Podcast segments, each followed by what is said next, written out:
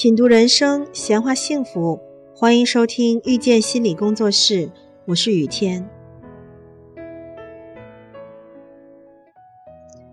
观察各种亲子关系，我们发现有一个规律：父母没有自我，注意力大部分时间都放在孩子身上，孩子就会有频繁的自恋性暴怒，很容易进入偏执状态。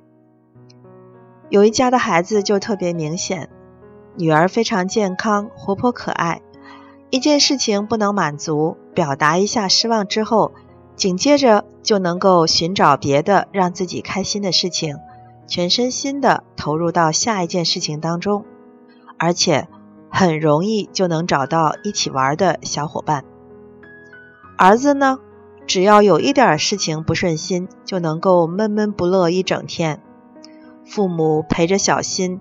揣测他的需求，要么是爸爸，要么是妈妈，至少有一个人始终关注着他，生怕他哪里不如意，就立刻演变成暴怒。相比儿子，女儿就像是野生的，有需求找到妈妈的时候，妈妈才回应。父母并没有重男轻女，但是儿子把父母的注意力都占据了。女儿自然就也生了，而有些父母首先照顾好自己的需求，投入在自己的事情当中，孩子有需要的时候，父母就顺畅的回应，痛快的满足，这样的孩子就能够很自然的玩耍、交朋友、四处探索，现实边界感很强，人见人爱，相处起来也特别的舒服自然。父母没有自我存在感，盯着孩子，为什么会让孩子自恋暴怒呢？原因可能是孩子一直不能独立完整的完成自己的体验，过程不断的被父母参与和打断。比如孩子想吃某个菜，会自己尝试伸手去够。可是，一直盯着孩子的父母会立刻把菜夹到孩子的碗里，同时叮嘱：“这个有点烫，先在你碗里放一会儿，等凉了再吃，乖哦，宝宝。”这样，孩子跟饭菜之间的链接就被父母打断了，孩子失去了自己完整体验吃饭的机会，自我功能被父母阉割和替代了。这是一种类似于想要自己奔跑。腿却被别人绑起来的情况，然后绑他的人又抱着他，他指哪儿就抱着他跑向哪，这真是让人憋屈死了。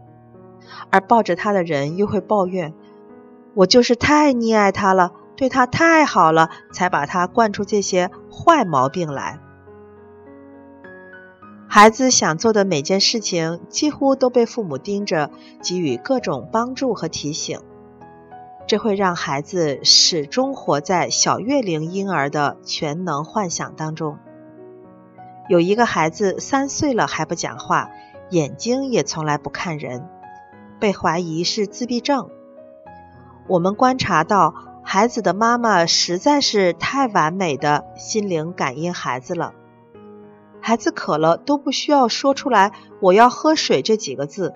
妈妈就已经把水杯伸到了孩子的嘴边，孩子实在是没必要说话。